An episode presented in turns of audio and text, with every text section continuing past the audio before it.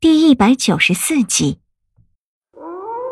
陈世伯看着挂在墙壁上的李化生，脸上的表情一点一点的就变得阴狠起来，手中染血的短剑一点一点的举起来，剑尖犹在滴血。陈世伯低着头，像是一个小小的煞神一般，平视着前方小巷的尽头，受伤的右腿艰难的举起来，一步一个血印的向前走去。我可不想我的屁股被师傅割下来炒了下酒菜，这么白嫩的小屁股，我可舍不得。今天我就要来一场屁股保卫战。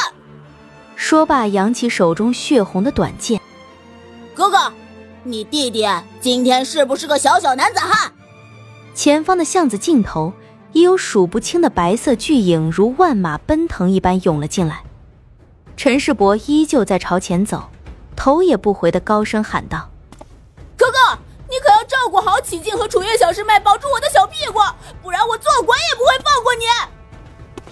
他的声音才落，身后就传来东西落地的声音，而且还伴随着一声极力要压制住的痛苦呻吟。陈世伯的脚步一下子就停了下来。陈世伯猛地回过身，手中染血的短剑颤抖的指着那一个熟悉到不能再熟悉的人。喂你这个大傻帽，脑子被狼给啃了！叫你不要进来，你非得进来！你是不是从来就不会听我的？哎呀，我怎么就摊上你这么一个笨的屎都能吃下去的哥哥呀？身后的李化生目光平平的看着陈世伯，一步一步朝陈世伯走过去。没办法，这是你逃不掉的宿命。你的小屁股啊，还是你自己保护好吧。我没有那个闲工夫。陈世伯被气得不行，胸口剧烈的起伏着。李化生在陈世伯面前停下脚步，他看上去倒是很平静。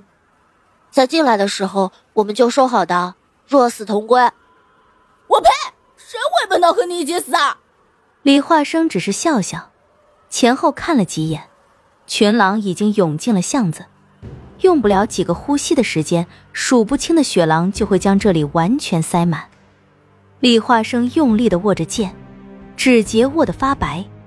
忽然一声低吼，手中的短剑狠狠地插进面前的石墙里，然后用力一撬，一块碎石就被撬了下来。陈世伯看着一愣，李化生将剑拔出去，再用力插进石墙里，又是狠狠一撬。这里的石墙经过几百年的风化，已经很脆了，别在那里傻站着，赶紧过来帮忙打洞。陈世伯一听。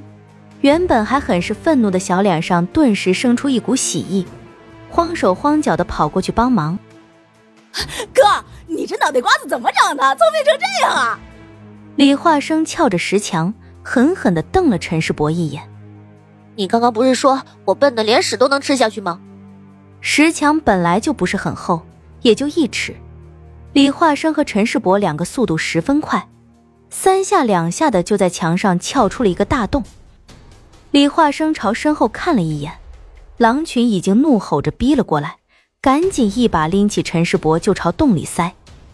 洞打得很匆忙，而且也不是打在墙脚下，而是打在离地约有两尺高的墙上。李化生用力的将陈世伯往洞里塞，陈世伯也用力的扭着屁股往里挤，挤了没两下，陈世伯的屁股竟然卡在了洞口，进不去了。陈世伯一半身子卡在墙里，一半露在外面，用力的扭着屁股。哎哎，哥哥，我屁股卡住了，卡住了呀！快快快，快朝我屁股上踹踹两脚！李化生后退两步，看了看急速逼过来的狼群，心稳如他，也顿时就骂了起来：“你这个小子，最近倒是长得丰满，都他娘的快成巨雕了！”巷子两旁的雪狼已逼近李化生身后不过十余丈的距离，以雪狼疾奔的速度，短短三两个呼吸也就过来了。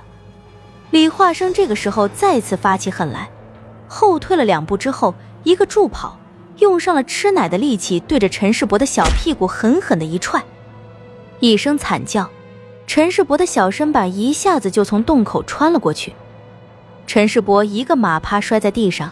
啃了一嘴一脸的灰泥，捂着屁股从地上爬起来就喊：“哎呦，你要是不想被狼给活吃了，就要搞快点儿。来了来了！李化生的头探进洞里，陈世伯赶紧跑过去拽住李化生的双手，就往里死命的拖。上半截身子已经进了墙里，李化生用力的扭着屁股朝里挤，陈世伯也用力的往里拖。可是，悲剧的一幕又发生了，你哥的屁股也被卡住了。我勒个去！你现在要我出去踹你的屁股？废什么话！赶紧用力拉！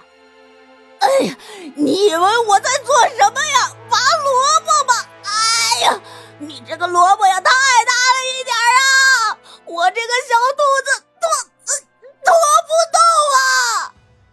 陈世伯一条腿蹬在墙上，用力的将李化生往里拽，可是李化生卡得太死，根本就拖不动。狼群已经涌了过来，已能清晰的听到群狼奔跑的脚步声。来不及了，快拽你哥出去！陈世伯依旧玩了命的拖着李化生，几乎快把李化生的俩胳膊都给拽下来了。哎呀，你说什么屁话呀！哎呀，啊，你要减肥才是真正的大实话。放屁，那是你哥的衣服厚。你这理由倒是很有说服力呀！啊，啊，哥哥，你赢了。